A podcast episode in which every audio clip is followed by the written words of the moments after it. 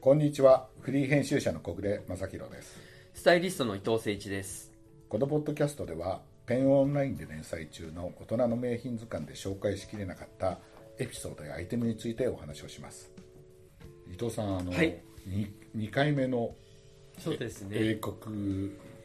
まれの靴はい。は、えー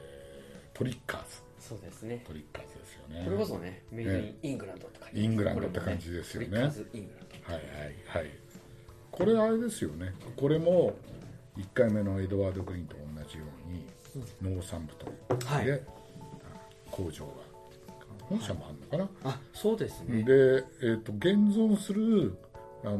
ーシューメーカーの中では最後ですかね。最古ですよねね農産部にあるねおっしゃって1829年はい。だから、うん、まあですよ古いっすね。古いですよねですよねであのーそこはあのそこは残ってるっていうのがすごい。そうそう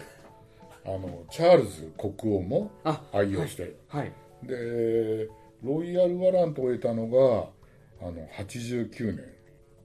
だというふうに意外と最近なんだよねなんかきっかけはダイアナ妃がっそうそうそうていう話あのねですもんね。あのスペンサーダイアナ妃 のあの実家のスペンサー家がはいはい。このトリッカーズを御用達で、はいあのトリッカーズで有名なはいスリッパルームスリッパ、あのルームシューズってルームシいューうズか話らしいですね。ルームシューズかスリッパとは言わずあルのームシューズっていうベル話。あベルベットのね、はいあのキルティングが中キにルティング入入っってててるねあれのチャーチルっていうやつを そうそう。そうチャモデルの名はチャーチチルャなーチルなんんでだすよよねね。それを愛用しててあのダイアナ妃が、うんあのその頃皇太子だったチャールズ国王うにん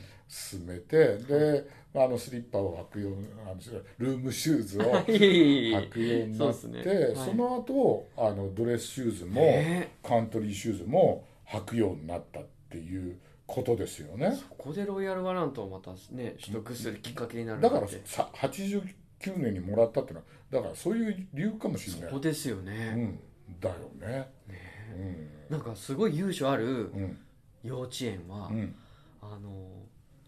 子供たちはみんなうんあれを履いてる、イギリスのイギリストリッカーズのルームシューズを履いてるんですってへえイギリスではい優勝あるああまあ幼稚園なんだよまあそういうところでははあなるそれにはねやっぱねすごいびっくりしますよね、なるほどねでまああのトリッカーズは、はいあのまあウィンあのチャールズ国王も履くように、ドレスタイプの靴から、そのルームシューズとかいろいろ作ってるんだけど、はい日本でトリッカーズっていうとやっぱりこのあのカカンントトリリーーブブーーツーツのねそうウでィすねングチップあのイイギリス流に僕これでグローブがあそうです僕はこれでウィングチップっていうのを知りましたあウーィングチップっていうな名前というかあこれがウィングチップだこのね模様が入ってるこれみたいな90年代にめちゃくちゃ流行ったんですよ、流行りましたよねそれが僕ら福岡で本当に爆発的に売れうんはたい記憶があってはいはいあのトリッカーズの方もそういう話してました、うんすっごい売れましたよね、うんもう局地的にあいわゆる東京で流行るものじゃなくてあそう九州方面とかふ熊本あでーもう爆発的にトリッカーズのこの編み上げのブーツうん、この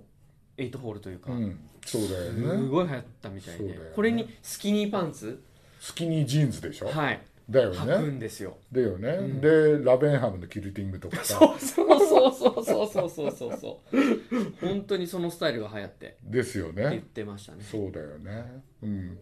私もねその頃これ買いましたけど、私はねあのポール・スミスが別注したやつ、そうなんですよね。うん、だからポール・スミスが別注したことでも、また爆発的に。ばねこうそれにねあのこうなったじゃないですか、ねやっぱりすごいモデルだなっていうふうに思いますようね、ん、思います。でいわゆるこれを英国紳士はカントリーシューズだから、あの街中じゃなくて狩りを行くための。狩りをねしたり、はいあるいは、あのやあの野山をね散歩したり、はい。あのだから前このポッドキャストでも言ったと思うけど、えええ本物の英国紳士は、はいスーツは12着しか持たなくて、いわゆる狩りをしたり、あのポロをやったりするためのスポーツコートをスポーツジャケットでね、はい日本でいう、はいはいそれをたくさん持つのがうん本物の英国紳士だって言われてて、うんうんこれもだからそういう風に使うもんなんだよね。そうですねうんうんでもそのためにはすごくあのよく考えられてうてんはいアッパーこれあのもちろん牛革なんだけどええあのそれをあの耐水性のあるうん革を使って、ソールも分厚いダブルソールで。そうですねであのぬあのソーアッパーとソールの縫い目も、うん雨とか泥なんかが入り込まないように、うんストームウェルトっていうはいこうあの L 字型のはいやつをぐーっとま巻あいて、本当水が侵入しにくいようそにうそうそれですごく堅牢に作られてるっていうね、うんやっぱりあれだよねもともとそのあのその伊藤さんがはいはい気になったっていうねウイングチップっていうかブログ、はいはいこのはい飾りもねええええあの水はけを良くするたあめそうですねブローキングのねね、ってはいいうような、はいはいあのことで、うんね、でこのあのトリッカーズのこのブーツはすごいあのノーサンプトンでね工場でもちろん作れてるんだけどあのいわゆるベンチメイドってあ一人の職人があそうですね最初から最後まで投資で通しでん縫うっていうこね、れすごいですよねすごい大体普ね通は分業だったりこう、う抜く人は抜いて、うん縫う人は縫って、うんそうそうウェルトはウェルトでって言いますもんねうん、これはそうだっていうう、ん、うねんことですごいやっぱりそれは由緒あることかなっていう感じはしないではないよね。うんそうですねうんでねはいえっ、と出たこれ素晴らしいあのここの工場がうわー出てくる映画があってあのこれがね D- いつも持っていて持ってきていただいてありがとうございますあのに、えー2005年に公開されたはい「キンキーブーツ」っていうね、はいはいあのー映画があってこれは「キンキーブーツ」ってねなんかね意味はね危険でセクシーな女物のはい紳士靴っていもうう本当に意味らしいんですけど、あの表紙じゃないけそどなんですかうねドラッグクイーンが、はいはいこううあのもともとこうんれ実話が元になってるらしくあはいて、はい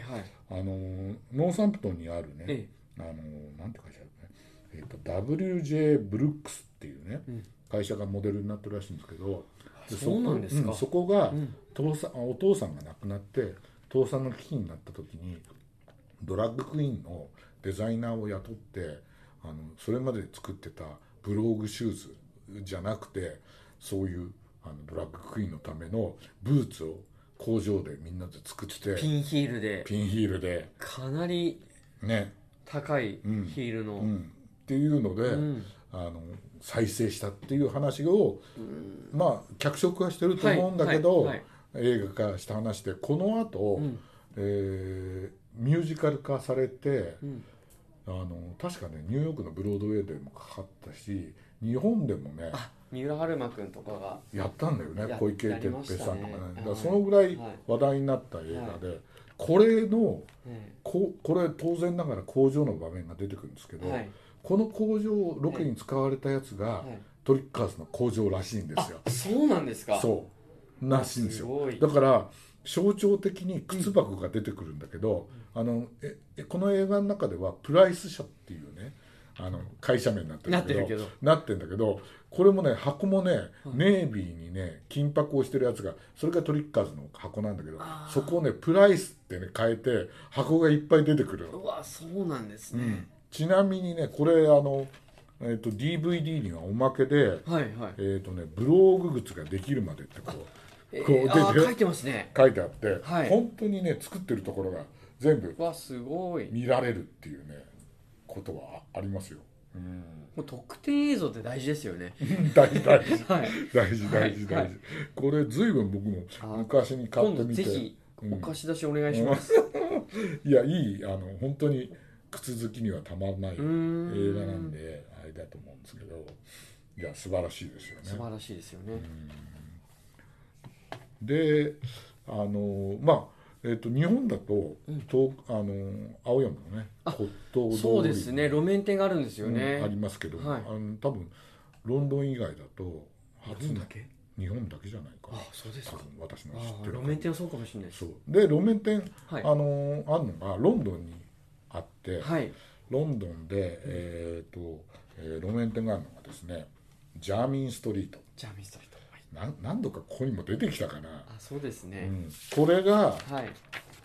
えー、とトリッカーズのジャーミンストリートのお店はいはいはいはでいジャーミンストリートのすごく趣似てますね、うん青山の、ね、そうよくできてるよねねよ青く山できてますね、うんあの67番地って割と、うんあのー奥の方で,で、はいはいジャーミンストリートってあのロンドン行かれた方は分かると思うんですけど、まあ、一番観光客が行くのがピカデリーサーカス、はいあの必ず出るねあそこからなんですけどそこからもう本当に歩いて56分のところにある、うんうん長さ5 0 0ルぐらいの,、あの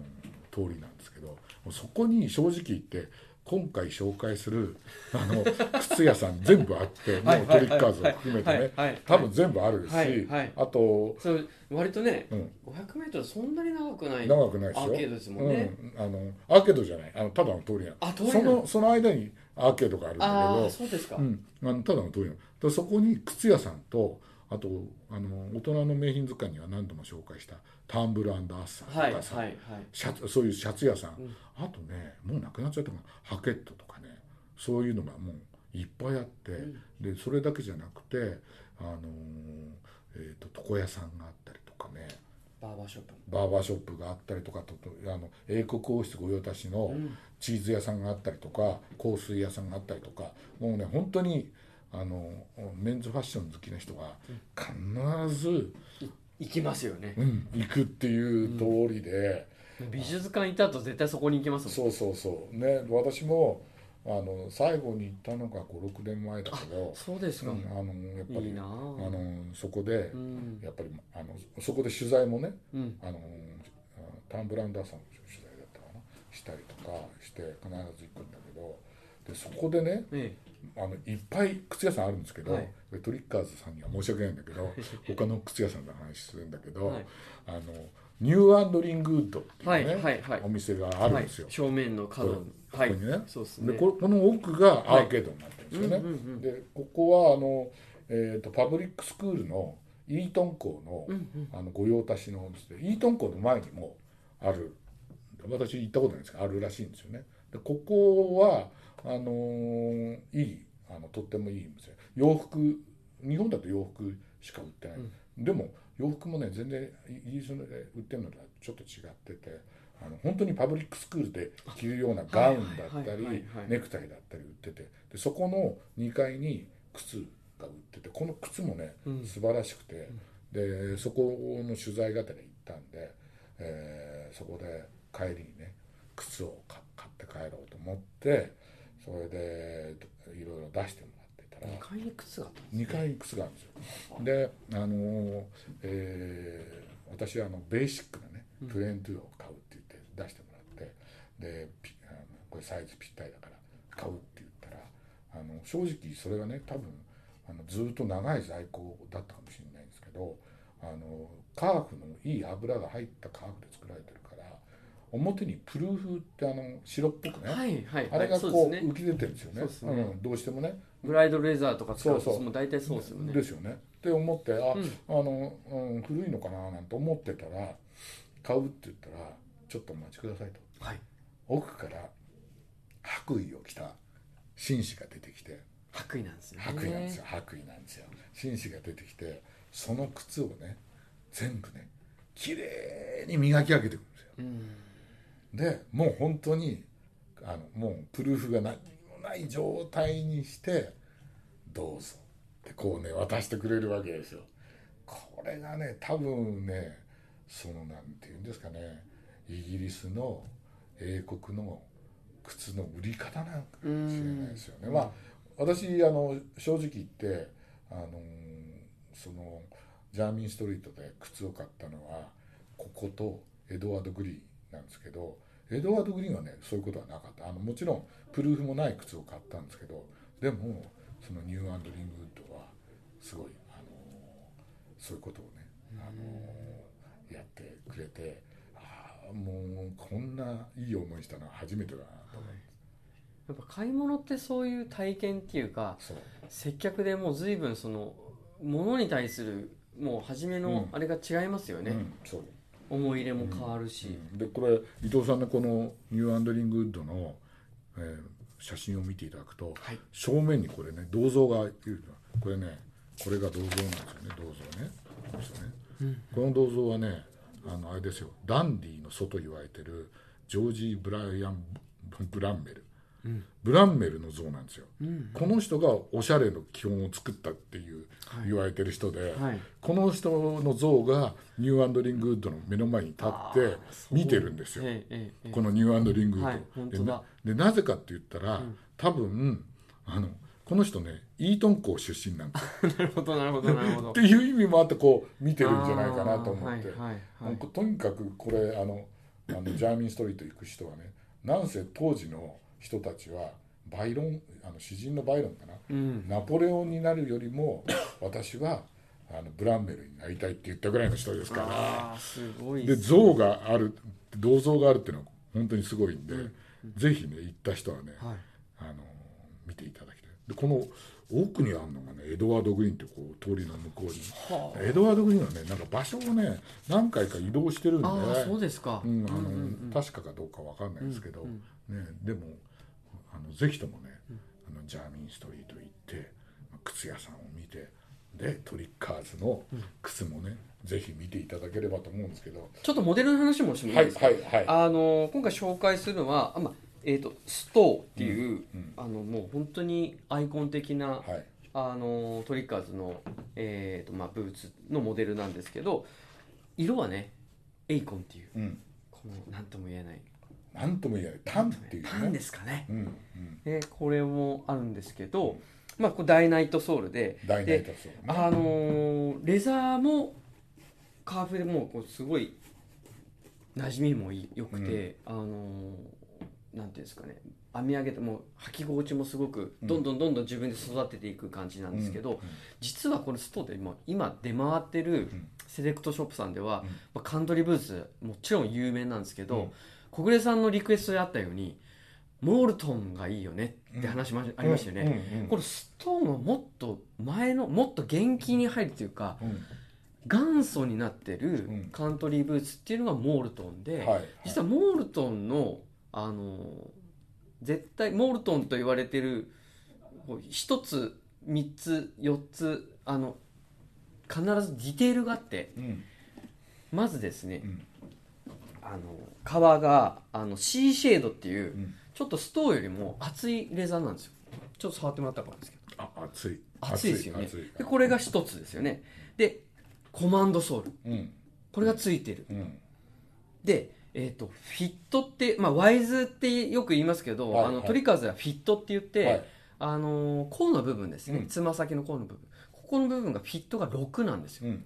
でストーは5って言ってちょっと狭いんですよね、はいはいはいだからモールトンの方がより武骨で、はいはいあの膨らみがあって、はいはいはいでこの3つが揃うことがモールトンのうんモデルのゆえんだと、はあでこれがファッションにどんどん落とし込んで、ストーというモデルができて、うんこれが今カントリーブーツ鳥風の中で有名なこれがもう何色もあるんですあーモールトンはこれ1色だけシーシェードなんだはいはいはいはいでこれがモールトンとストーンの違いで見た目は全く同じなんですよほぼですよねねお同じですよねだからこれは僕そうですか初めて知って、うんうん見ると比べると触るとも全然違うんだとなるほどでよりマニアックな人はこのモールトンを求めるそうですはあでこれはもうもオリジうナルのね本当にワンあの一つのあのカラーリングしかないですし、うんじゃあ黒のさいカントリーブースとかってあるのはストーの方なストーンなんですよストーンだと多分ね8色ぐらいあがりあまするよねでオーダーするともっとありまグすリーンとかねあるしねでモールトンはオーダーしてもこれが できないぐらいこれこれじゃないとモールトンって言わないんでああでそれぐらい違いなんだねそういう違いがあるっていうなるほどねなのでちょっとまたディテールカットでね、うんあの撮影の方うんなるもほどまたウェブの方でも見てもらえばなはいすいませんわかりましたありがとうございましたありがとうございました